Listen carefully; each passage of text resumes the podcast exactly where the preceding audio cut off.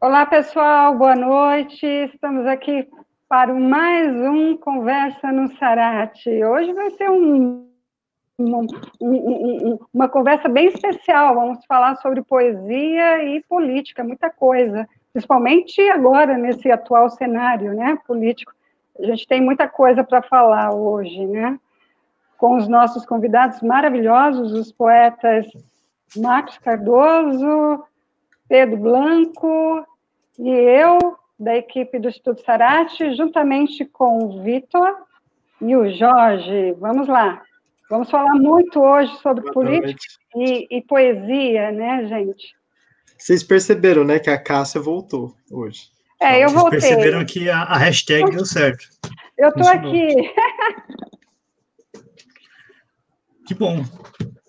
E, e então, o Marcos e o Pedro, a gente fez esse convite para vocês, né?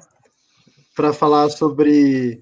Uh, não é sobre uma arte que seja política, né? Mas é de uma arte política, inclusive. O que, que vocês acharam desse convite?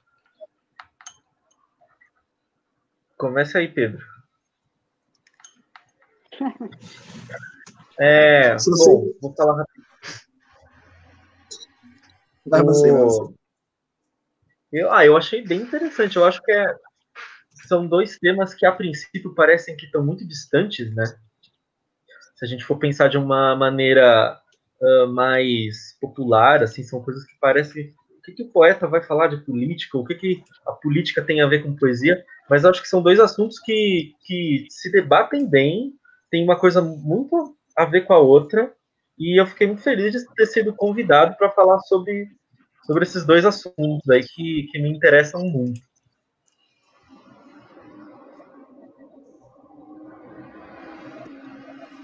É, boa noite, gente. Tudo bom? É, obrigado de novo, Cássia, ao Jorge, ao Vitor, né, pelo convite. É, sou muito grato por conhecer vocês. Cássia nem se fala.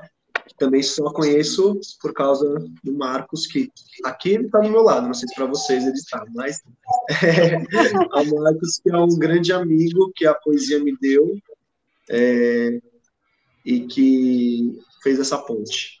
Também com, acho que a poesia, principalmente, ela não precisa ser política, mas eu acho que a artista e o artista, ela tá muito ruim meu áudio, gente.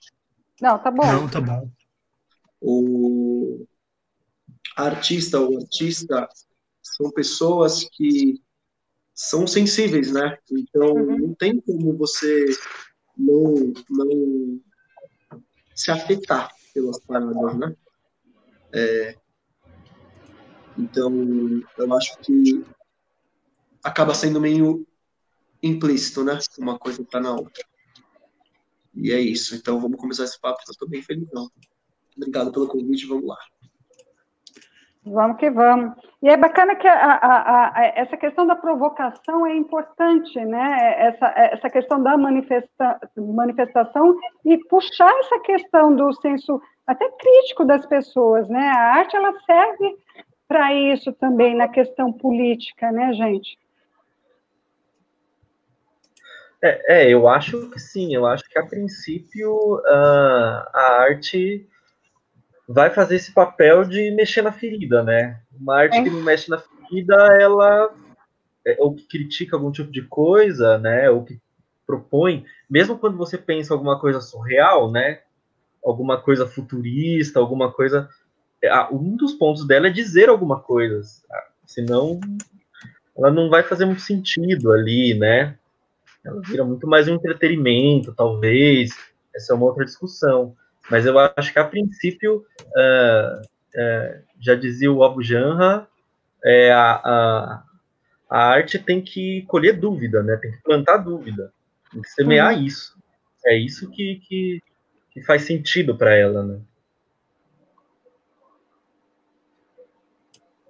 E é interessante que é, vocês dois apareceram já em atividades que a gente fez aqui no Sarate, né? O Marcos no primeiro Diálogos Artísticos e o Pedro Blanco, acho que foi a primeira conversa que a gente fez, né? Na, tentando começar as nossas atividades online aqui no Sarate.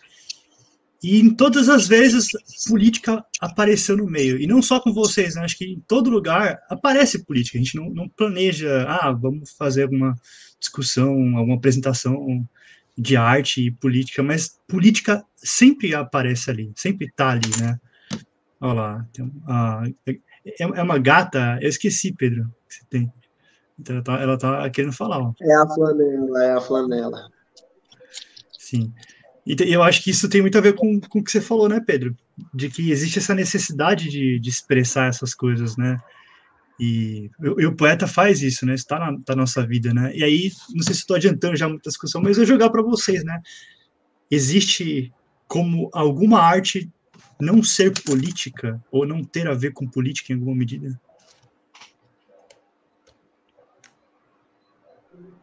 O Marcos meio que tudo que ele falou é foda, né? Porque a gente, a gente se gosta, porque a gente se identifica, né? Assim, a gente tem, a gente é meio fã do outro, né? Eu e o Marcos. Eu, de quase todos os meus amigos, mas é isso, a gente troca umas ideias. Ele foi o primeiro cara que eu mostrei meu livro, contei sobre o meu livro novo, né? Nem o meu editor já sabia das, dessas paradas e ele foi lá porque eu queria a opinião dele de tão afinado que a gente que a gente é no lugar, né? É, apesar de a gente também fazendo coisas muito diferentes, a gente tem um gosto muito parecido. É, então, várias coisas que ele falou, é, ele e o Abu Janra, no caso, já responderam. Você já tá respondendo a sua pergunta. é isso, tipo. É, eu não acho. É isso. Eu, não, não quero obrigar ninguém ou julgar arte. Eu sinto um lugar muito, muito horrível esse, né? De julgar. Só que é isso, tipo, as coisas também que não falam de política, tem, são arte, né, no seu lugar. Mas o, o que eu acredito na arte, o poder dela e onde ela chega é exatamente isso, quando ela acolhe dúvidas, quando ela não te dá coisas fáceis, quando ela te pede para sair um, sair um pouco dessa sua, sua comodidade. Porque eu acho que a gente só, eu pelo menos, como sou uma pessoa intensa, pelo menos eu, eu só consigo com intensidade. Isso não precisa ser violento. Isso não quer dizer, isso não quer dizer que tem que ser o papo reto e tem que ser pesado e tem que, sei lá, levantar as palavras-chave da, da, da, atual momento político que a gente tem, né? É, mas ela tem que te confundir, te, te, te querer te saber mais, tá ligado? Sei lá. É isso. Eu, eu, não acredito, eu não acredito nesse tipo de arte, mas pode até ser arte. Arte que não bagunça. Mas é nóis, fala aí, uma, uma coisa interessante que o Pedro falou é isso, assim, não precisa ser violento, né? É, tem uma antologia que saiu uh, pela revista Cult, e quem organizou foi o Tarso de Mello, e o título dessa antologia é Quando quando a delicadeza é uma afronta. E eu acho que é por aí, assim. É, é, preciso bater, mas às vezes também você pode desestabilizar alguém sendo muito uhum. uh, delicado, né? E às vezes é aí onde você pega mais, onde você entra.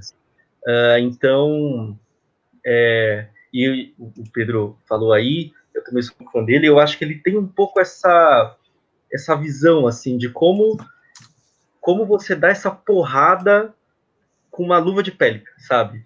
Como você fazer esse tipo de coisa. E eu acho que, inclusive, a, a, eu acredito que toda arte é política, porque do mesmo jeito que não se posicionar é se posicionar, entendeu?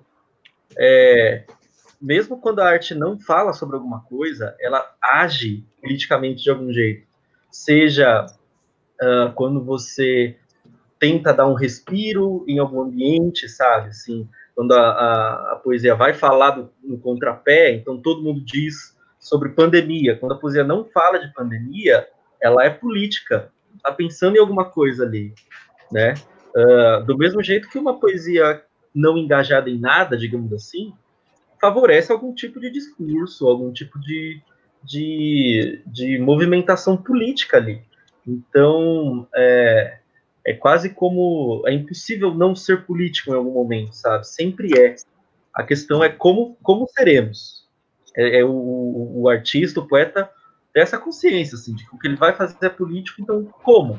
Como eu quero ser político, né? talvez é um caminho aí para pensar. É, eu gostei mais da resposta do Marcos. Concordo com você, velho. Você falou tudo. É isso aí. Sobre se, sobre se posicionar, só depende de você, né? E é reflexo da arte. Toda arte é política. É. Né? Concordo. É porque... o, o Ítalo Calvino também fala. Não, é só, só para completar, porque assim, mesmo quando você faz um poema de amor, sabe, o amor é político nesses tempos. Uhum. Você está fazendo um, falando um poema de amor em contraposição ao ódio, todo o ódio que existe. Então uhum. você não precisa dizer palavras-chave políticas, mas é o movimento, né? Uhum. Nossa, maravilhoso, adorei. Que... Desculpa. Você falou, Cássia? Não, eu adorei quando ele falou da questão do amor, né? Da contraposição do amor. Você fala do amor, você está falando alguma coisa na questão política, porque você coloca o não ódio, não é? O não revolta. O amor, ele é político, não é? Sim. Total. O, é, eu ia até citar um, uma, um verso meu que eu falo. Então, é um poema de amor, é Te quero, carinho e porrada, com o peito meio cheio de gatinho na madrugada, com o peito meio cheio de asma mesmo. Aí eu vou, pois te quero, engravidando meu coração vazio, para você fazer um estacionamento para tudo aquilo que já te montou um sorriso pousar. Porque a parte que te cabe nesse latifúndio é tudo, meu amor. Então, por favor, chega me invadindo meu MSTzinho lindo para fazer uma ocupação, baile funk. Se você quiser fazer um estrago, me faça. É, é, então, é isso, tipo, você chegar, eu, mesmo se eu não falasse o MSTzinho, né? É, esse poema tem, tem várias horas do que ele fala, você vê que tem um, um, contexto político, né? É, a parte que te cabe nesse latifúndio, isso é João Cabral. Faltou, é, é, é o funeral de um, de um Puta, o funeral de um. Alguém lembra o nome da, música? Que é a música do Chico. O funeral de, de um lavrador. É, essa é, é, a parte que te cabe nesse latifúndio. É, isso daí é uma questão muito forte, né? Social. É, e o Ítalo Calvino, ele fala no, no Seis Propostas para o Novo Milênio de tratar também a doçura a leveza. Uhum. É.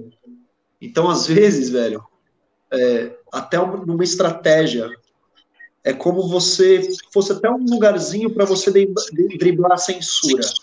Mas não é aquela censura que, que é a censura do governo, não, que eles nem, ainda nem sabem que é nós. É, pelo menos a gente não atrapalha tanto, né? É, a fita é. A gente eu esqueci completamente o que eu estava falando, é, do, do, da censura que as pessoas têm. Né? Então, por exemplo, vou fazer uma feira em Maringá um dia. Se eu chego com um poema já. Velho, uma galera lá, uma cidade conservadora, interior do Paraná, já fecharia o ouvido para mim, saca? Já, já. Ah, que? Não. Sai, não quero isso. E quando você começa a levar nesse lugar e a pessoa de repente toma, né? É, eu acho que é até uma arma para a gente usar. Num tempo onde só tem ódio. E como a Cássia disse, é, é uma arma, o amor é uma arma. Né? Difícil não ter quem, artista que não se inspire se sentindo amado. Pedro, você falou isso, e assim, acho que uma das maiores expressões de de, de episódios né, de arte política que eu me lembro é, é, um episódio histórico de quando no lançamento do Idade do Ouro do Luiz Brunel ele levou as pessoas a destruírem o cinema, né? E o filme foi proibido por conta de uma série de atentados terroristas após a estreia. Foi proibido de ser passado em Paris por 50 anos. Mas isso é uma escolha, foi uma escolha do Burnell. Ele, inclusive, ele sabia que o filme provocaria isso, né? E, e sustentou essa situação, mas sustentou uma situação de ter um, um filme proibido de passar na, em Paris, né? Pensando nisso, né, eu queria saber como que você e o Marcos constroem também, né, sustentam esse fazer político da arte de vocês, porque é uma coisa que tem consequências.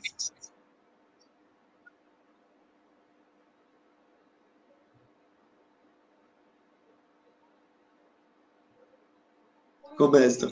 O... É... Ah, cara.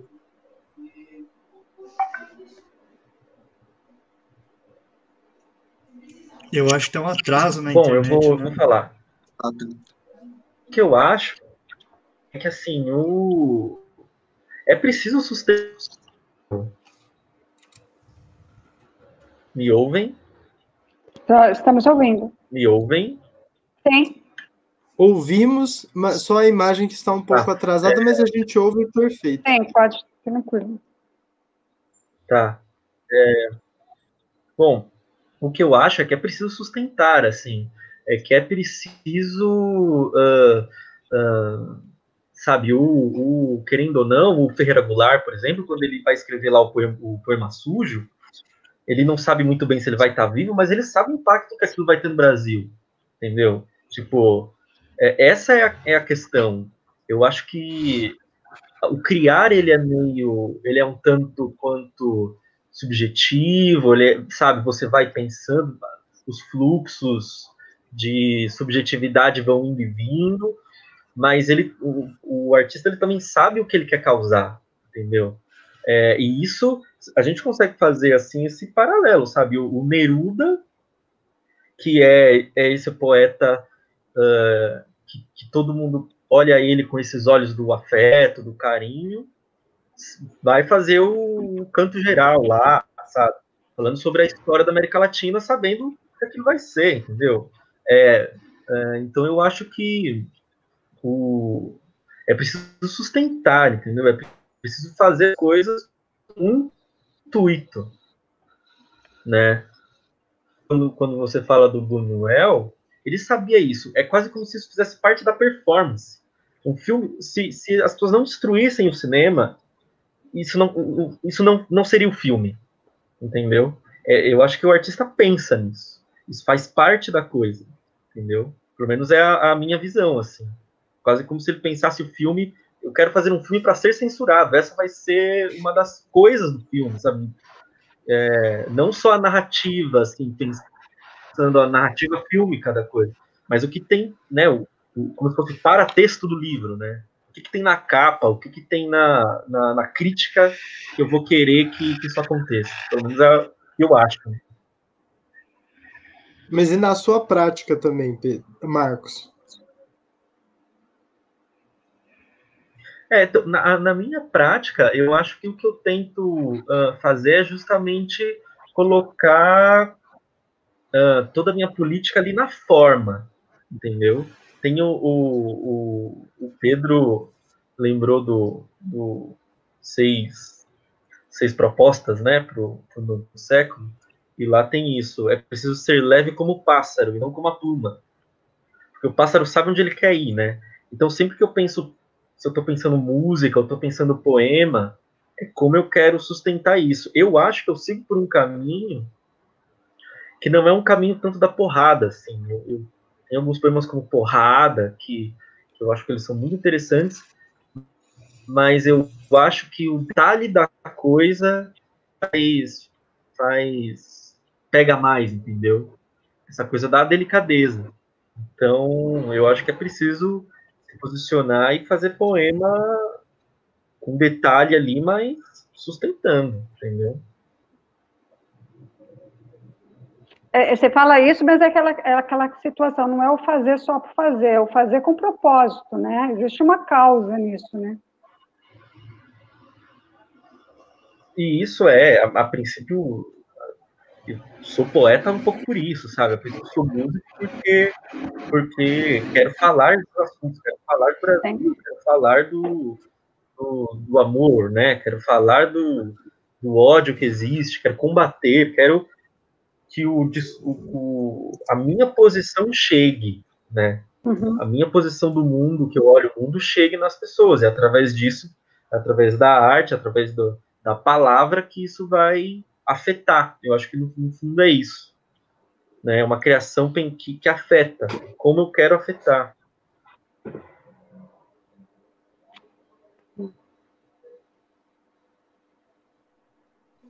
É, é, o Max falou, o, é isso, não, não brinca, tá ligado? Se não vai aguentar o tranco, não tem que brincar com uma, uma coisa dessa, assim, tipo, a não é real, porque é isso, eu, acho que o que falta muito, né? A gente fala muitas paradas, a gente fala e não banca, e, é na vida isso. Ainda mais porque a gente está trazendo o lado do, da, da, poeta e do poeta, né?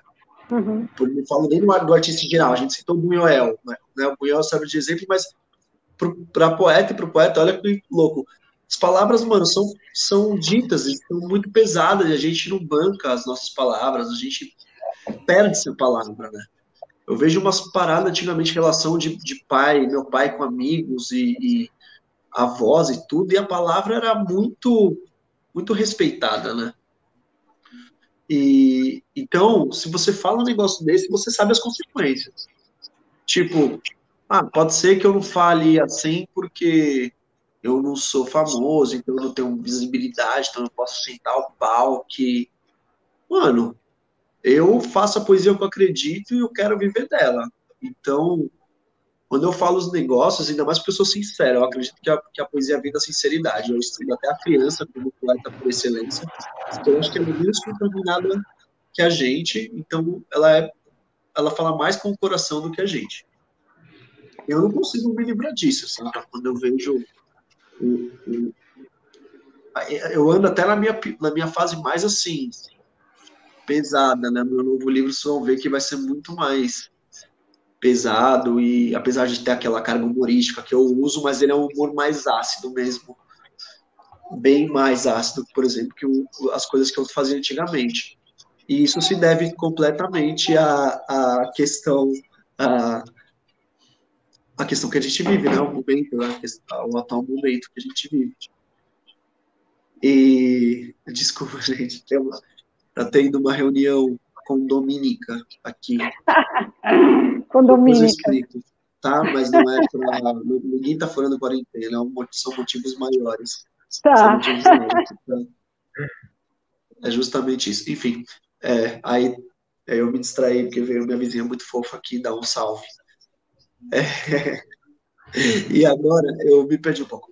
Enfim, eu acho que, que nessa hora as coisas que eu falo, eu sei que elas podem ter um preço a pagar, mesmo se. É, e eu banquei elas, né? E não necessariamente a gente precisa ser, ser violento. Né? O Marcos mesmo diz do, das paradas quando, quando ele conduz como um pássaro, que é o que o Calvino dizia, né? É esse lugar. Agora, tudo tá, tudo tá nessa nossa proposta, né? Estética. O Buñuel, como ele disse, se queria atacar fogo no cinema, era porque era isso que ele queria fazer. Então o artista tem que pensar muito bem antes de fazer qualquer coisa, né? E é isso. Deu uma pausada. Deu. Eu consigo, mas eu consegui responder as duas perguntas, né? Eu falei da minha produção, até, e da. Tá. Acho que uhum. foi. Foi, foi. Foi. Me perdi aqui, gente, desculpa. Quando você fala desse seu lançamento do livro, vai estar vindo agora um novo, que parece que já está para o mês que vem, é isso, é, é, Pedro? Se Deus quiser. Era para ter uhum. estado para julho, aí já julho já não rolou.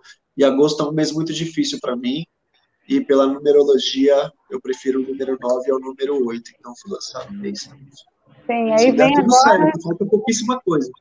Mas... Uhum. Vamos estar aqui junto, né? Aqui no Sarate, lançando esse livro também, com Sem certeza. Dúvidas.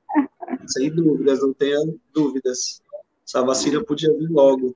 Por N razões, né? Por N razões. Mas a gente vai levando assim no virtual mesmo, com até, certeza. porque o que é importante é não deixar a arte parar nunca, né?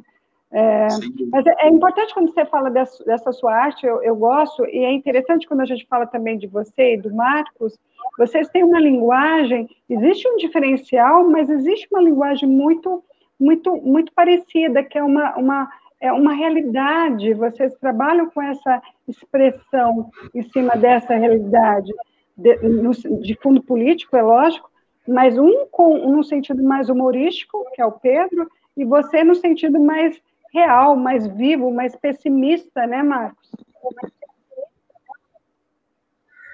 É, aí tem um pouco dessa tradição, né, que talvez eu venha, que é essa coisa meio Drummond, assim, né, na fase mais pessimista, tem uma série de coisas mais literárias, assim, também de uhum. formação, uhum. de coisas. É, mas eu acho que, que é, uma das minhas questões que eu gosto de fazer muito é, é mostrar a ferida, assim. Eu acho que politicamente isso é importante, sabe?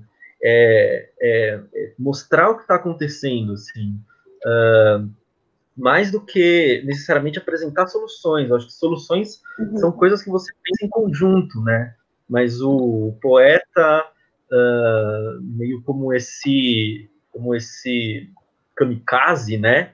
Ele, ele precisa apontar, assim, eu quero, é uma das uhum. coisas que eu quero fazer, assim, que eu gosto de fazer, de apontar contradição, apontar ferida, sabe? Apontar é, essa situação, é, e que eu acho que é é um pouco aí que talvez esteja a minha ligação, né? O, o real, porque é, é, é, desse tecido que eu costuro poema, digamos assim, né? É desse tecido que eu costuro a palavra, né? E eu acho que é, é assim que devolve.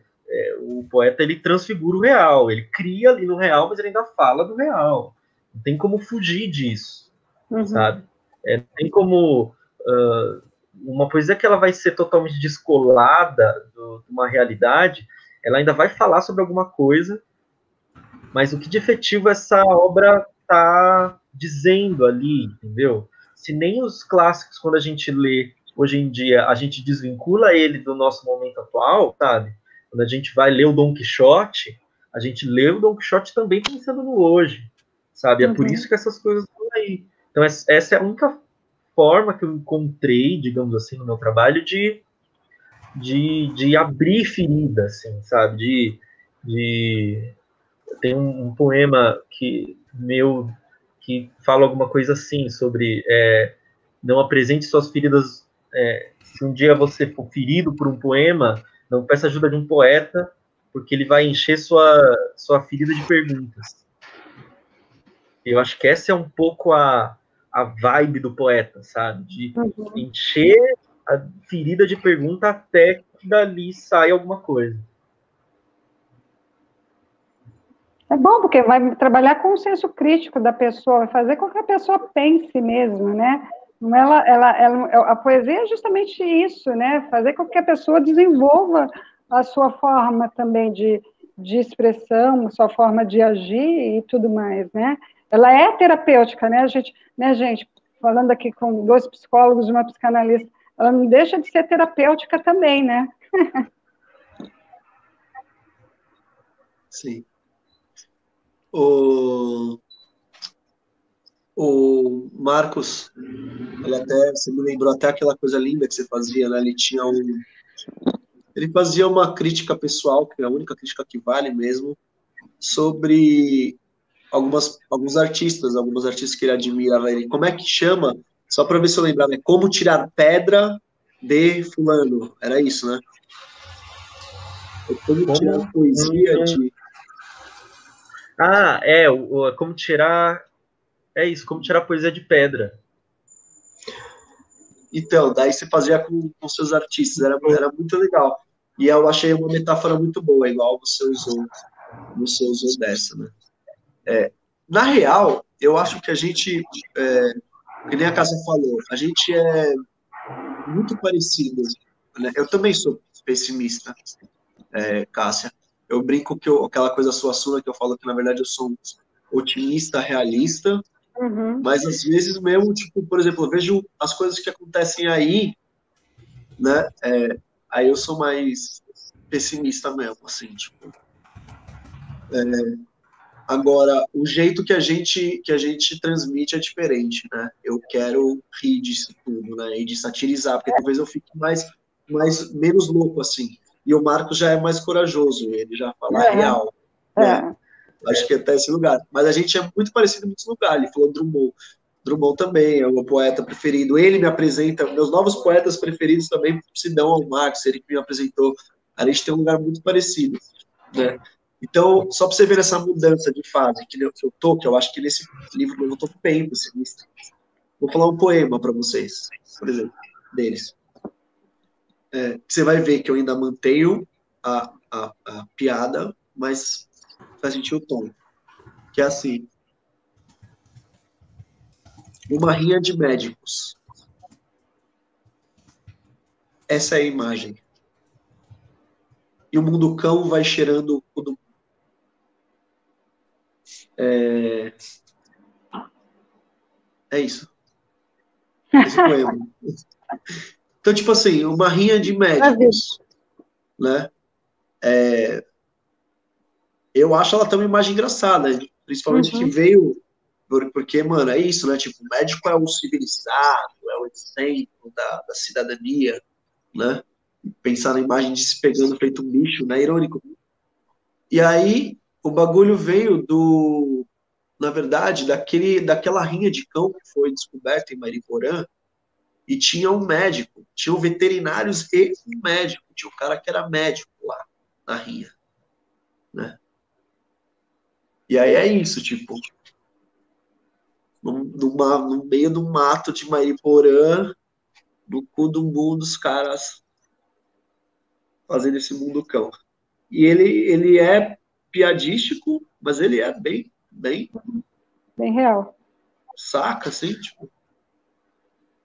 O, tem uma coisa que eu acho que é muito interessante, isso eu acho que, que é, é uma das coisas que mais me interessam na poesia, assim, e o Pedro faz muito bem, é, e toda uma geração, né, contemporânea, assim, galera do A gente tem o Melamed, né, o Melamed que a gente gosta. Melamed, é, que ele tem, porque assim, é, é em, quando eu, é porque quando eu estava na graduação, é, eu pesquisei poesia política, e eu estudei poesia na ditadura, e eu entrei em contato com uma, um texto que ele falava o seguinte, que é, em momentos de trauma muito grande, é, você não consegue expressar numa linha normal de raciocínio o que acontece com você. Então, por exemplo, a tortura é uma coisa tão inimaginável que como você descreve, como você passa a sensação, e a palavra não basta. E aí a única forma é, que, que muita gente fez assim na tortura na, na América Latina, principalmente, é através de poesia. O poema é onde você pode usar a linguagem para é, descrever situações limite.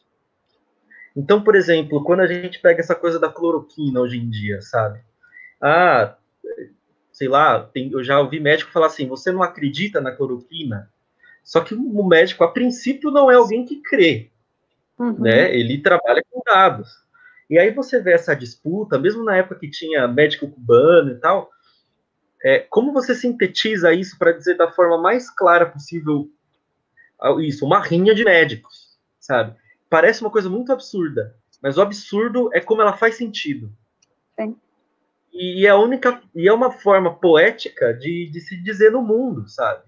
É, é quase como assim, o mundo tá tão maluco que é, é só o poema que consegue descrever entendeu? Porque a, o jornal não consegue, sem usar metáfora, sem usar uhum. qualquer tipo de coisa. E, e eu acho que, no fundo, a, a poesia a gente pode pensar ela terapêutica dessa maneira que, mesmo quem lê poesia, é, entende o signo e compreende o mundo a, através dessa mistura de coisas muito loucas, assim, sabe? Tipo, como que eu vou juntar essas duas palavras que não parecem que não podem estar juntas, mas quando elas estão, elas fazem sentido e é isso que eu sinto, né? Uhum. Eu acho que isso é uma coisa muito interessante da poesia. até me, você me ajudou a me lembrar do negócio, que era uma hora que eu tinha esquecido, eu pensei, nossa, gente, esqueci o que ia falar. Eu tava uma, barulheira aqui em casa. É, que é isso, tipo, a gente não, eu no, no meu caso, quando eu também vou para esses lados agressivos, né, que a gente que a gente perguntou, ah, mas você você sabe onde pode chegar essas suas palavras, né? Então é isso, tipo, eu não consigo não falar, eu não consigo, eu preciso fazer aquele poema, tá ligado? Eu preciso pôr e quando toda vez que eu falo, eu falo com raiva e é para porque mano é é isso, tá esse absurdo.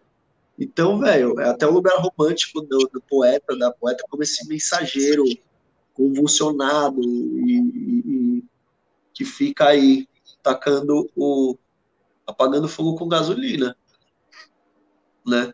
É, e isso vem porque é desse lado até terapêutico, mais ainda, né? Porque é isso, a gente não consegue. Então, talvez a poesia dê esse lugar de, da, da nossa fala ser aceita também, né? Não é tipo esse lugar de, ah, é qualquer coisa, a poesia, né? Mas é nesse lugar de, tipo, mano, você legitima. Você legitima falar uma coisa absurda, como o Marcos falou, que, e que é a realidade, e que faz sentido. Mas que nenhum outro lugar que, que não se entenda o poeta como um jornal irá, irá tratar. É, não, eu acho, eu acho isso, e, e aí uma última consideração é essa, assim, é como é, nesses momentos de crise, é, é a poesia que, que a, segura um pouco a barra de tudo, principalmente sobre resistência, né? Tem uma história muito boa que é quando a, acontece a Revolução dos Cravos lá em Portugal, é, a, a Sofia de Mello Breiner Anderson vai, ela bate na porta da polícia e fala, ó, acabou a ditadura, vamos tirar todo mundo que tá aí, tá os presos políticos. E aí tinha uma cena muito interessante de poesia experimental contra o regime salazarista, sempre teve. E o que rola é, é o, o aquele Melo e Castro, um poeta experimental que vive no Brasil. Eu fui uma vez no encontro com ele e o que ele me disse é, é ele foi na, na numa dessas delegacias fazer isso, tirar preso político. E um dos policiais é, levou ele para o porão abriu um, um, armário e lá tinha todos os livros de poesia publicados no, nos últimos anos. Ele falou assim: olha, é, eu é aqui que, que a gente sabia que daqui que a gente sabia que saía alguma coisa. Tipo, é aqui que a gente manteve a esperança. É através dessa linguagem poética e através dessa disso que o Pedro diz, fala, né, de falar mesmo, apagar o fogo com gasolina, botar o dedo na ferida, criticar, uhum. não, não conseguir não falar, que você consegue manter é, resistência na, na sociedade, entendeu? Tipo, é ali que você encontra pessoas que, que falam, olha, essa, esse cara tá falando uma coisa que eu acredito, então eu não vou me render, porque ainda tem alguém aqui comigo, né? Então, eu acho que é uma das coisas aí da poesia como uma forma de resistência. Eu queria comentar uma coisinha, né? Pensando em tudo isso que vocês falaram, que eu achei muito legal. É, a gente fez um, uma conversa aqui, né, né? Conversa no Sarate sobre luto um tempo atrás, né? E aí nessa conversa a gente estava refletindo e pensando justamente em como que o Brasil quase nunca, se não nunca vive as suas tragédias, né? Elabora as suas tragédias, fala sobre as tragédias, sobre os crimes que se passaram aqui. E a gente está vivendo um deles, né? E aí tem agora essa marca infeliz, triste, né, dos 100 mil mortos. E, e como a gente, na história, a gente nunca tem espaço para viver, para fazer arte, uh, para falar sobre como comunidade, né, com liderança, com governo como Estado, com políticas públicas, para pensar em nível massivo sobre todas essas tragédias que assolam o Brasil, né, como a gente, como comunidade, uma perspectiva comunitária, pode lidar com tudo isso, é como se a gente não soubesse fazer isso, né? É como se o único recurso que a gente tem, às vezes, parece ser o da, da negação, da repressão, não sei o quê. Então, quando vocês falam isso, né, de tacar gasolina no fogo, é, me sensibiliza bastante, né? Porque eu fico pensando, como é que você faz uma população inteira perceber que, ó, 100 mil é inaceitável, é uma coisa absurda mesmo, né? E eu acho que é só com arte mesmo que você faz um, um negócio desses, porque e eu acho que isso tem a ver com, com o que você falou no começo, Marcos, sobre política, né? Porque existe essa dimensão discursiva, cognitiva da política, né, de falar sobre, e tem as palavras-chave do momento, etc. Mas uh, a política implica num, viver também, né, num viver de acordo com, com valores, num se relacionar com outras pessoas de acordo com o mundo que a gente quer é, que seja, né? E essas coisas elas não batem, né? Às vezes o que a gente sabe politicamente, a gente sabe que o mundo é injusto, a gente sabe que as coisas são assim, às vezes isso não leva a gente a mudar a forma como a gente vive. Eu acho que é a arte que, e a poesia que quebra essa barreira, a arte como poesia, né? a poesia como arte, que quebra essa barreira do discurso e consegue afetar a gente no nível que muda muda essa relação, né? Passa do, do só do discursivo, do cognitivo. Né? Então, vocês estavam falando, eu estava pensando nessas coisas. Bom, gente, é, já fica aí, porque eu não consigo acompanhar a maioria das conversas do Sarate de segunda, porque senão eu fico assim. Vocês, psicólogos, sei. Exaustão de live. não, não. É que, mano, vocês são, assim, é, é incrível, tipo, é, vocês são muito bons de papo, né? E são três psicólogas, psicólogos, né? pessoas psicólogas é, incríveis. E é isso, as, as perguntas que vocês fazem são coisas realmente difíceis, e os papos, né? Esse papo do luto. E onde você veio, me emocionou muito toda a sua fala. Nossa, me emocionou muito aqui, Vitor. Me pegou em vários lugares. Pois é, como é que a gente fala para as pessoas saindo, né? Como é que a gente abre, abre ouvido de um surdo. Eu acho que eu já até respondi quando eu falava até da leveza, no começo, quando né, a gente falava, que é isso, através talvez desse lugar que essa pessoa vai te dar uma atenção, né? É... E... Mas eu não sou tão, tão otimista como que a arte salva, né? A gente já falou aqui vou citar o meu editor, o grande poeta Daniel Michoni, ele fala daquele quadrinho que tem, né? Ah, o que, que vamos fazer agora? Poesia. Ah, eles, esses fascistas odeiam poesia. Mas será que odeiam mesmo, né? É esse o lugar. Eu acho que não. Acho que eles usam, se aproveitam e tem muito e tem muito no meio, no meio da arte mesmo. Tem muita gente que que está com o pezinho lá saca? E aí é até foda dizer isso, né? Mas, sim, ela tem um grande poder, uma grande responsabilidade. Citando agora o Homem-Aranha, é, para salvar, ou ajudar a abrir esses ouvidos, né? Foi como eu disse, ela, ela legitima, talvez. Ah, escuta, pelo menos ele é o poeta, né? Se o lugar você está escutando, pelo menos está tá escutando com respeito ou não, você vai escutar, você vai ah, é, o poeta. Ou, ah, é o poeta. A poeta. É incrível quando você fala isso, é, até é, é, é você estava falando, eu estava pensando, as pessoas elas têm o costume de olhar o poeta como um sonhador, né? Aquele que vai idealizar aquela, aquela, aquele algo impossível, não é? É, existe essa ideia em relação às pessoas nesse sentido. E, e, eu não vejo o poeta dessa maneira. O que, que vocês acham disso? É, eu acho que é uma ideia de poeta que é construída, uhum. né? Mas se você pegar assim, uh, a maioria das coisas que a gente vai estudar ou ler ou chega na gente, são sempre coisas de momentos uh, extremos, entendeu? É. Todo mundo fala da, da Rosa do Povo do Drummond, entendeu? É isso que você lê no, no Enem, sabe?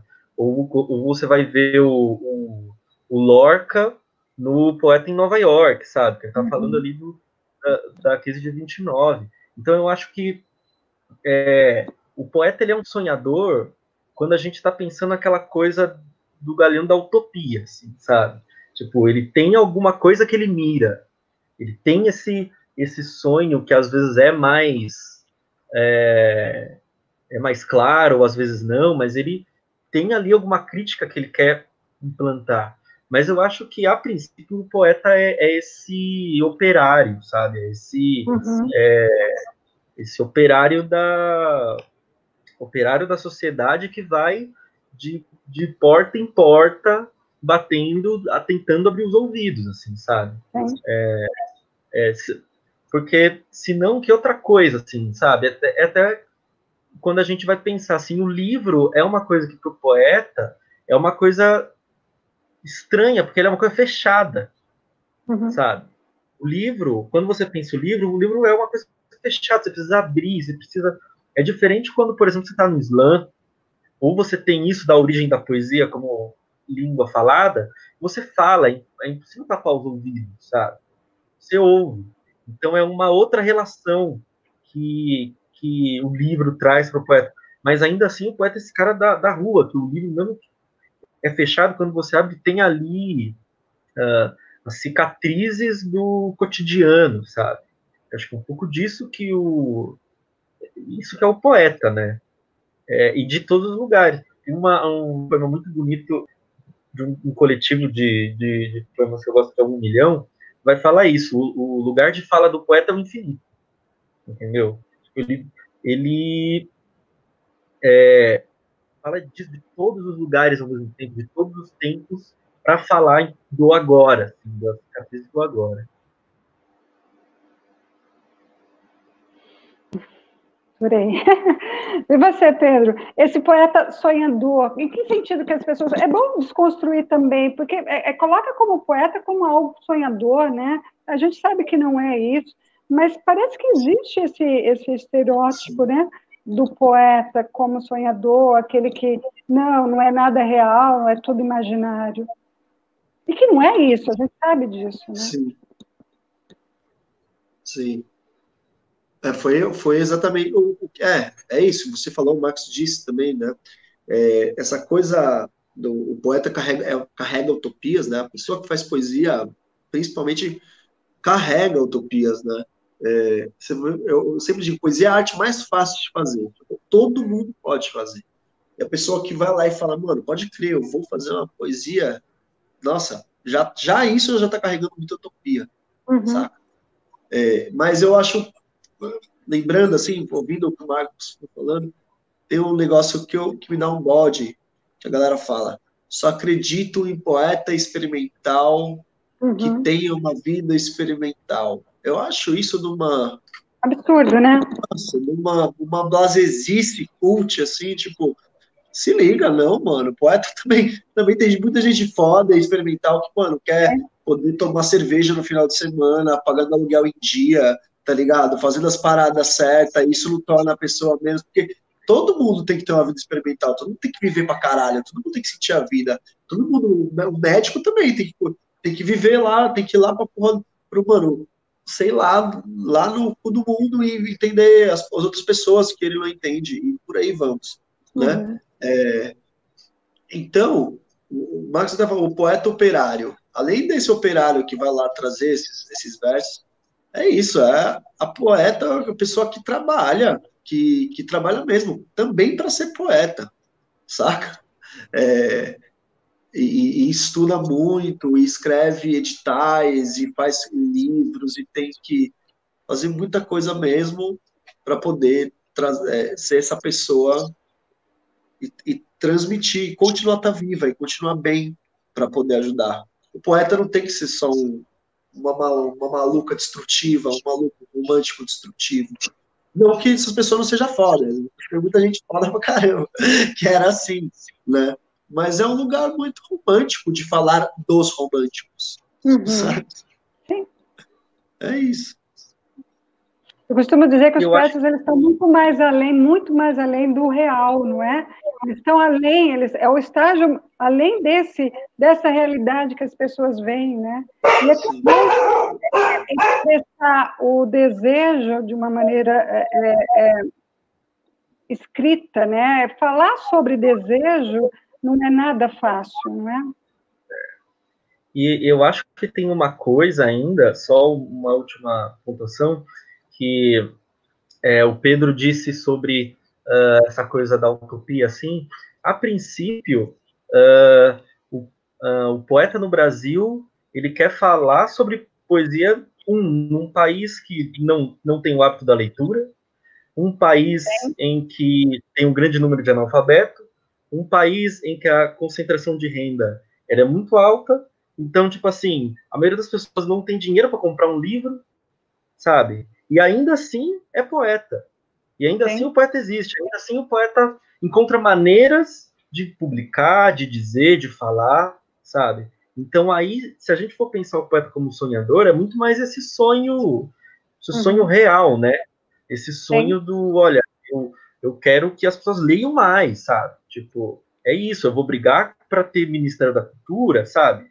É, é aquela coisa do o Ali Salomão, que ele tenta, em uma época em que ele começou a se envolver com política, ele tenta colocar o livro na cesta básica, sabe? Porque uhum. é assim que o livro vai chegar na, na, na, casa das pessoas, sabe? Não é dentro do shopping, mas ainda é, é pensar essa situação, né? O, o, poeta no país periférico do capitalismo, sabe? Uhum.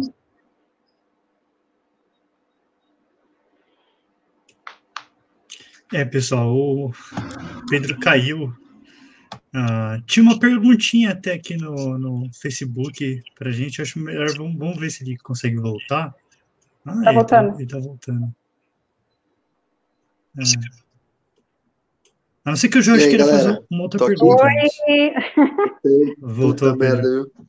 Eu vi, eu fui ver o chat aqui que tinha uma pessoa perguntando na maior das boas intenções, e, mano, sei lá o que aconteceu.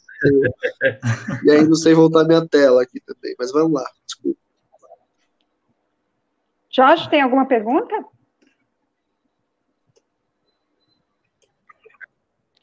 Mudo. Tá, tá no mudo, Jorge. Falei, eu tenho várias perguntas. É, eu acho que as pessoas elas sempre querem saber, né, sobre as pessoas, sobre essa questão, né? O poeta não é mais o poeta que vive até os 30 anos e morre, né? Na, na construção da sua própria poesia, mas é o poeta que tem uma vida também, e cada vez mais isso foi uma coisa presente, foi uma coisa que foi se fazendo necessário. A gente vive, inclusive, para poder fazer poesia, né? Porque a mudança da mudança dos tempos, ela modificou muito a ordem das coisas, então o poeta passou a ter que lutar pelo seu espaço também. O próprio Pablo Neruda, ele não era só poeta, ele trabalhava como diplomata a maior parte da vida inteira antes de ser político. O... Tem outros vários exemplos que nós poderíamos falar de que os poetas, eles na verdade têm uma outra vida, né? Eles têm outras profissões.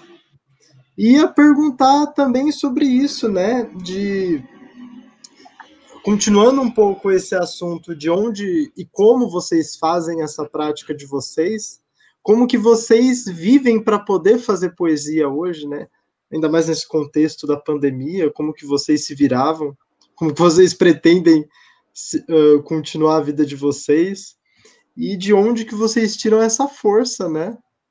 para conseguir mostrar essas rupturas, mostrar esse sentimento, porque às vezes é uma inquietação, às vezes é um, uma, é uma sensação, um sentimento, mas é necessário de uma força para fazer isso e de um porquê de fazer isso.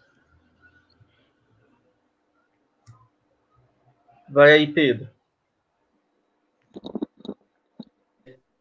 É muito louco, né? Que, que é isso, tipo, de novo, vamos voltar um pouquinho.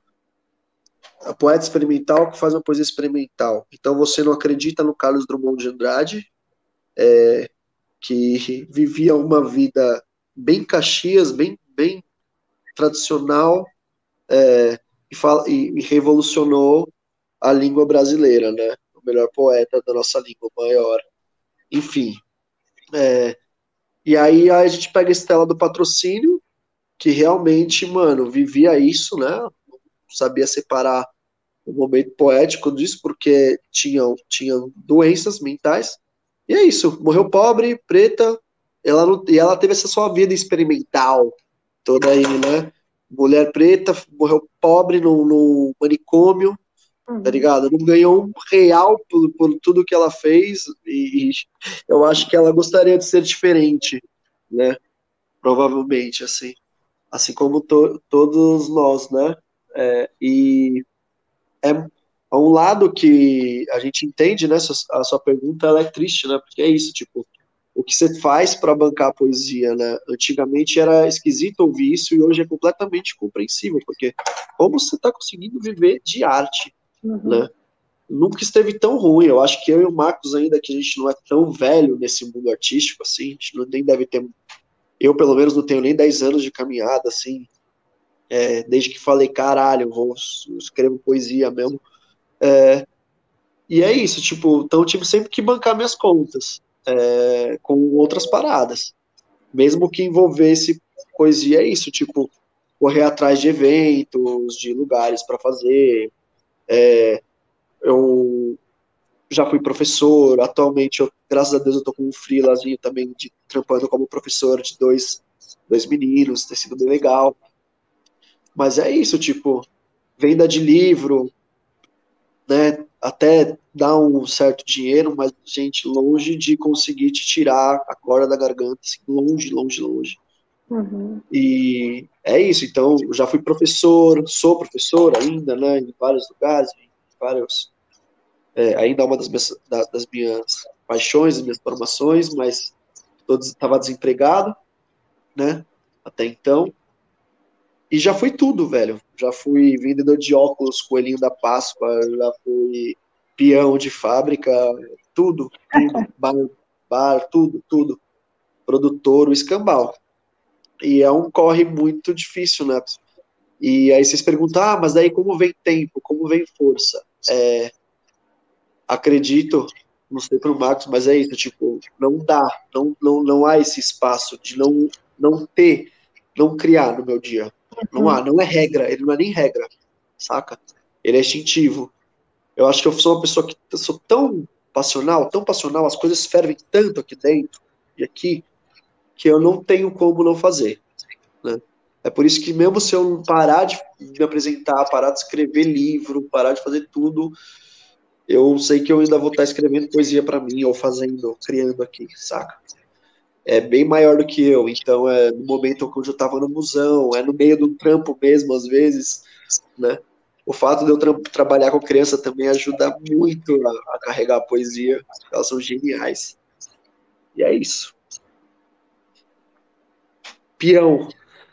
É, eu acho que tem algumas questões assim que são muito e voltando a falar sobre isso, sobre periferia do capitalismo, né? Se você for pegar a maioria de, dos artistas, vou dizer os artistas assim, é, que, que, produziram, tal, todos eles eram. O Drummond era funcionário público, o uhum. João Cabral era.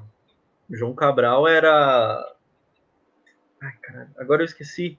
É, enfim, trabalhava em embaixada, né? Também era funcionário público.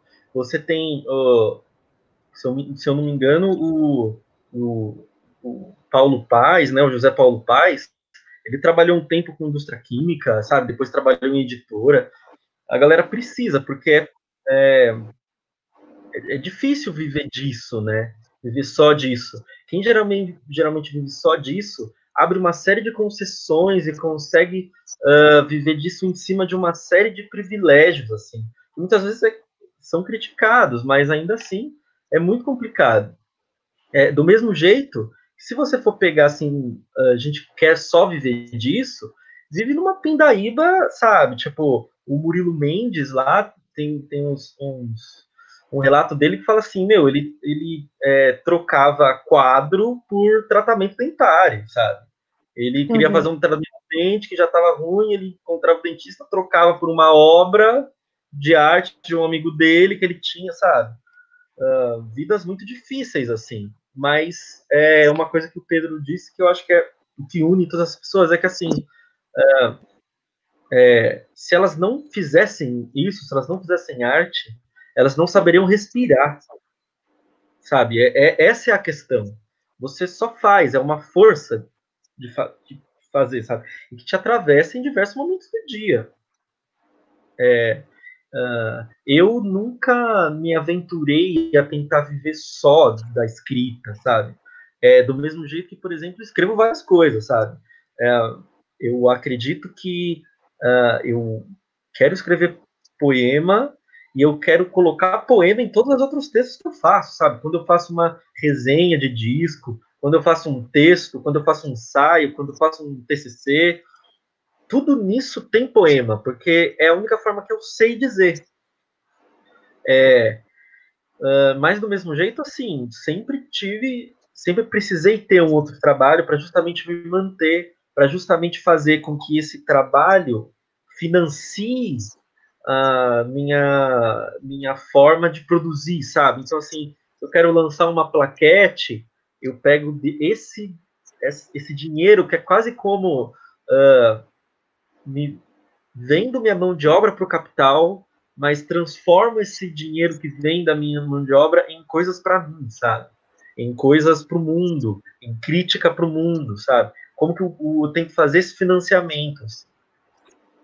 É, e, só que assim, o, o que é uh, muito complicado é justamente você ver isso, sabe?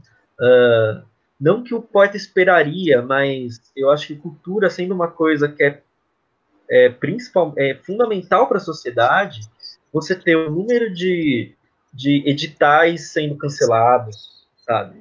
Que ajuda muito. Você ter uma coisa, principalmente que é principalmente essa coisa de vincular uh, empresa privada com edital, faz com que você é, não aceite uma série de outras coisas, sabe?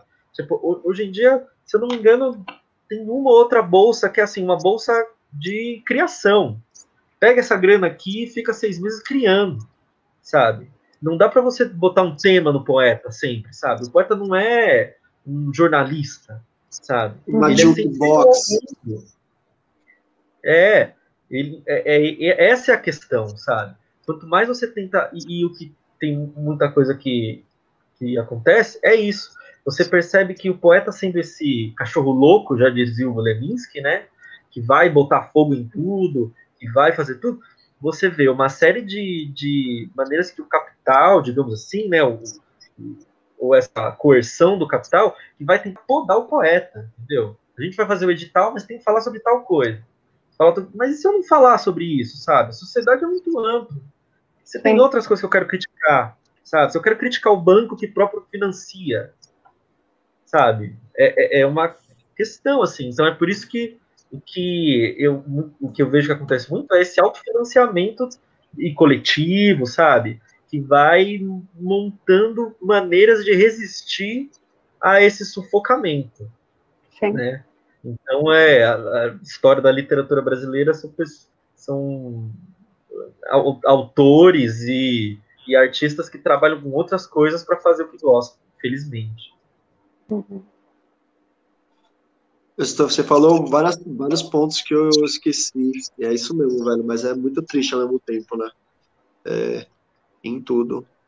Ainda mais essa independência, criar essa independência a ponto de você conseguir conseguir estar tá bancado por uma instituição e ainda falando, falar dela, eu acho surreal, né? O Melamed conseguiu fazer isso numa peça que eu não entendi como, assim, tipo, ele era da Globo e fez uma, na peça lá ele escrachava, fazia entravam com cabeças de da Globo, da Bandeirantes, do SBT e, mano, sambavam assim em cima do Brasil, tipo. É, e ele e mesmo assim o cara era artista, né? Mas é exatamente isso, tipo, para você fazer mesmo as coisas, aqui você tem que se bancar, né? E, e o jeito é você se vender. Aí a questão é como, né?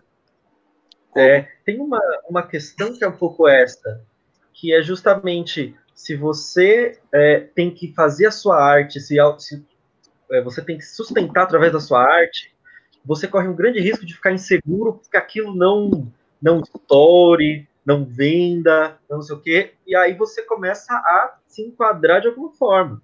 Uhum. Essa é uma questão muito difícil de equacionar, sabe? Mas ao mesmo tempo você quer fazer isso, você quer viver da sua própria arte, mas quer falar Sim. o que você quer.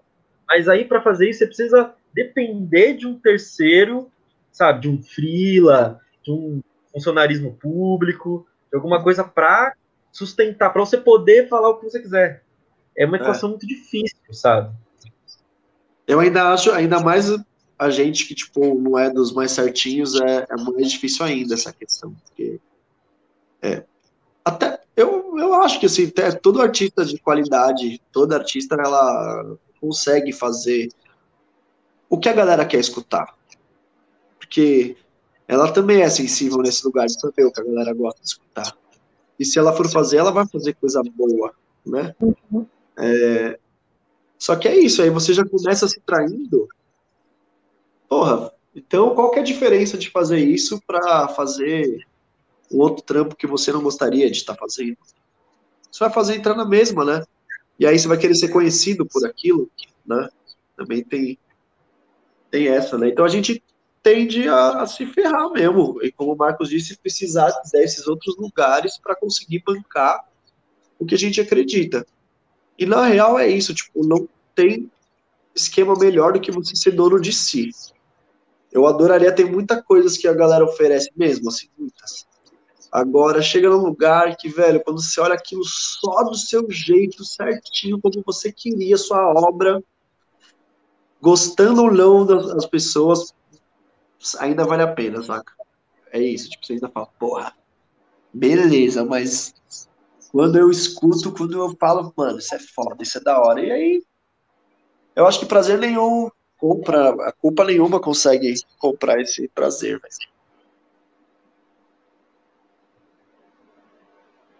Nossa, fantástico, gente. Eu até me emocionei aqui com essas palavras de vocês, porque é fantástico, né? E, e, é, e é, bacana que quando vocês falam do que tudo isso difícil é uma luta mesmo, mas que tudo vale a pena, né? E esse valer a pena, ele, ele completa tudo, né? Independente de, de toda essa situação difícil, né?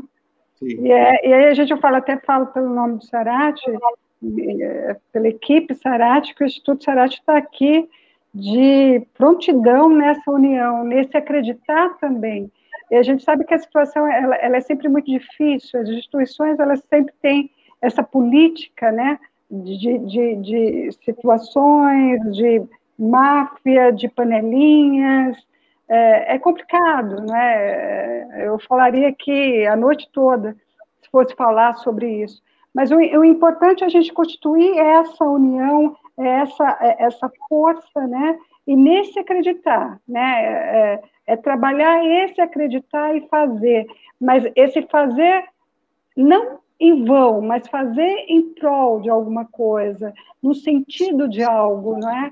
É isso que é importante e é isso que vale a pena. E o Instituto está aqui com vocês, gente.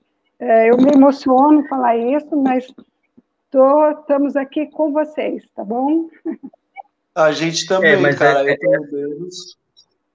Diga, diga, Marcos, porque eu também fico. É, Falei. Eu só queria com, só completar que uh, a gente tem um pouco aí esse, esse olhar cortado pelo pessimismo, mas é preciso também lembrar dos lugares que abrem os espaços, sabe? Que serem o Sarrá, a Patuscada, por exemplo, sabe? Os slams, estão sempre aí. Esses lugares de onde floresce coisa, sabe? Uh, a gente precisa uh, aplaudir esses lugares também, sabe? Porque esses lugares resistem tanto quanto os artistas que estão lá, sabe? Fazendo, abrindo espaço. É como se tivesse é, abrindo a socos uma parede, sabe? Mas uma hora a gente consegue, sabe? Uma hora. Então é preciso falar desses lugares também. Sim. Sim, e, que, e a gente também tem toda essa situação, e o que é importante é essa questão do acreditar, que nem vocês falam, acreditar e saber que tudo isso que a gente está fazendo é, não está sendo em vão, né? Está valendo a pena, né? Esse acreditar por nós mesmos e fazer por nós, né? E aí vai e vamos nos unindo nessa egrégora, né? É isso que é importante. Não só o Instituto Sarate, como várias casas aí que estão para esse fim. Eu acho que é importante. E faço votos para que tenham muito mais casas nesse sentido, para abrir as portas assim, os artistas, porque a gente sabe da importância não só da poesia, como da música, da arte em si, né? Não falo em nome de, da psicanálise ou da terapia ou da psicóloga que sou, mas a importância disso como para o mundo, né? Para o ser, hum, ser humano na questão de criação e uma série de coisas. Então, é, mostrar essa importância é o que vale para gente, tá bom? Então, é, não consigo não falar, Cássia, mesmo contemplando com o Marcos, é, que ele disse, mas é isso, é, é sensacional. Você sabe o carinho que eu tenho por esse lugar, porque justamente isso, num, tempo onde todo mundo fecha portas, né? É, digo, e não digo pelo lado triste economicamente, financeiramente falando, não. Né? Economicamente, tristemente falando, porque é um lugar que tinha dinheiro para para a cultura e hoje em dia que está cada vez mais escasso vai fechar as portas para os artistas. As instituições essas né, que estão sendo alopradas pelo governo né é, é um lugar. E é muito cômico né como você do lado do Sesc Vila Mariana com o Sarati tá todo dia pronta para receber né é, da Alcuvera, isso pra, só, só isso para mim já significa muito, porque tem um monte de lugares onde, mano, ficar se apresentando, as pessoas não têm o mínimo de cuidado com, com o artista, com o artista, e você está sempre aí. Então, uhum. é isso, velho. É um, e estamos aqui, né, na resistência, né, gente? A gente está na resistência aí, vamos, vamos vencer, né? Eu acho que é isso que é importante. vamos, então, acreditamos, né? É isso que importa. Sim. Ô, pessoal, eu percebo que estamos caminhando para o fim já, deu uma hora. Mas eu não queria encerrar antes da gente ler pelo menos uma perguntinha no Facebook Sim. que tem aqui pra gente. Né? É, isso que eu ia falar, tem os chats é. aí. A Isabela Giroto perguntou: nesse momento que a gente está vivendo, vocês acham que conseguiram criar mais? Quer começar, Marcos? Não, vai aí, vai aí. Mano, eu criei muito tô criando muito, só que é isso, tipo, não, não associem isso com o negócio de, ah, sim, é o tempo perfeito para criar, criem mesmo, é, nossa, vamos nos inspirar na tristeza avassaladora desse mundo, ou do tipo, nossa, já que eu tô em casa, agora eu sou obrigado a produzir, não é nada disso, simplesmente é porque, como eu digo, eu, eu tenho, graças a Deus, ainda nunca tive a, a famosa crise, né? Isso não quer dizer que tudo que eu escrevo é bom, pelo contrário, é, eu produzo todo dia. É, e é isso, mas eu tenho pelo menos produzido muito, quanto mais em casa, então, porque fora de casa eu ainda produzo, mas dentro de casa eu tenho os recursos, né? Eu tenho os meus equipamentos, eu tenho o conforto, uma água fácil, por aí vai. É, é, eu acho que é uma pergunta complicada, porque se a gente entender que criar é o escrever, uh, é, eu tenho produzido muito pouco, assim. É, mas ao mesmo tempo, é, eu tenho conseguido ler mais porque eu moro muito longe do meu trabalho. Então, eu fico é, gasto menos tempo no transporte, fico menos cansado. Eu consigo ler. Mas ao mesmo tempo, uh, eu acredito que eu tenho um pouco essa coisa que ler é criar ao mesmo tempo, sabe? Eu estou ali Sim. lendo, pescando coisas, analisando, absorvendo. Nesse sentido, sim, estou criando mais. Talvez não diretamente, né? Uh, escrevi algumas coisas, pensei, planejei, tem algumas coisas planejadas, mas em questão de produção, não. E eu acho que o que o Pedro falou é uma coisa muito interessante. Esse mito do é agora que você tem tempo para produzir, produza, tu, produza tudo. Eu acho que não, eu acho que tem alguns pontos. Primeiro que é, se a gente for pensar, a poesia não fala muito, assim, sabe? A poesia não, não tem muita hora de, de chegar ou de partir, ou de. Ela vem, ela simplesmente vem. E a outra coisa é, vivendo nesse ambiente de, de reclusão, né, de confinamento, você consegue falar de uma parte da, da vida, sabe? O poeta sempre esse, essa, essa pessoa que está em movimento, que está circulando, está vendo, experienciando, agora ele experiencia uma, um confinamento que vai pode levar ele para outros lugares, sabe? Então, não necessariamente é, é isso. Pensar a arte não como essa coisa matemática, como o engenheiro que tem agora em casa vai poder fazer todos os projetos, sabe? É, eu acho que tem um pouco essa diferença. Então, eu acho que a pandemia, para mim, não tem ajudado a criar é, diretamente coisas, mas tem me ajudado a refletir, pensar, uh, colocar no, no, nos lugares projetos e esse tipo de coisa. É isso aí. Ainda tem Faz as outras aí. Tem mais tem, perguntas? Pode fazer, pode. Acho que dá tempo, né, gente? Vamos. Tem mais perguntas? Não, só tinha, só tinha a Isa mesmo. É a Isa. A Isa, querida, beijo. A Rayane também está assistindo a gente, muita gente, todo mundo que está assistindo. Beijo para todos. Salve, Rai, grande Rai. querida. Mega, mega Tem muitas perguntas. Tem, tem centenas, mas a gente está sem tempo. Mas a gente já está chegando uma hora e vinte, hora e é vinte, gostoso, né? né? É um Então, acho que agora- maravilhoso que a gente tem que continuar mais e mais e mais, né? Eu tenho várias perguntas, tenho certeza que o Jorge. Cassa também tem um monte ainda. Mas Nossa, vamos ouvir o George. né? Desculpa, meu. A gente fala muito, George. Não, mas a gente tem que aproveitar justamente para fazer mais conversas. Gente, muito obrigada. Vamos terminando com a campanha também. Volta, Rayane, né? Que ela tem que estar voltando, Olha né? que ligeira essa Cássia, olha só que Não. esperta. Sei que ela está assistindo a gente, mas ela tem que voltar também, né? É uma dança das cadeiras isso daqui virou, né? Gente, Pedro, Marcos, muito obrigada. Vocês fazem parte da família Sarate. Nossa, vai estar sempre aqui de, de braços abertos, portas abertas aí para vocês, né? E é bacana que a gente está fazendo essa campanha, essa rede, essa família enorme Sarate, né? E com certeza com tudo isso nunca vai morrer, não é? Fortalecendo cada dia, é isso que importa, tá bom? Muito obrigada a vocês, obrigada a todos que estão assistindo e assistiram a gente. É, e a gente pedindo também, falando para o pessoal adicionar aí o canal do YouTube, bater lá o, o- o sininho, né? E falando também que o próximo sábado a gente está aí no Diálogos, Diálogos Artísticos, que é o terceiro, que a gente vai falar sobre o hip hop com o Gé Versátil. Tem muita coisa boa aí no próximo Diálogos Artísticos. Muito obrigada Falar, ouvir, cantar, cantar, dançar né, também, Cássio? tem muita coisa boa aí, né? Dançar. Só eu e o Vitor que não vamos, mas a gente ficam vai. dançando e cantando nos bastidores. gente, obrigada, Marcos, Obrigado, obrigada, gente. Pedro. Amo vocês, obrigada. Agradeço. viu? Prazer, pessoal. Tchau, tchau, gente. Meninos, vocês são incríveis, Cássia, Marcos. Obrigada, gente. Tchau, tchau. Até a Obrigado. próxima Tchau. segunda, 20 horas. Até Tchau, tchau.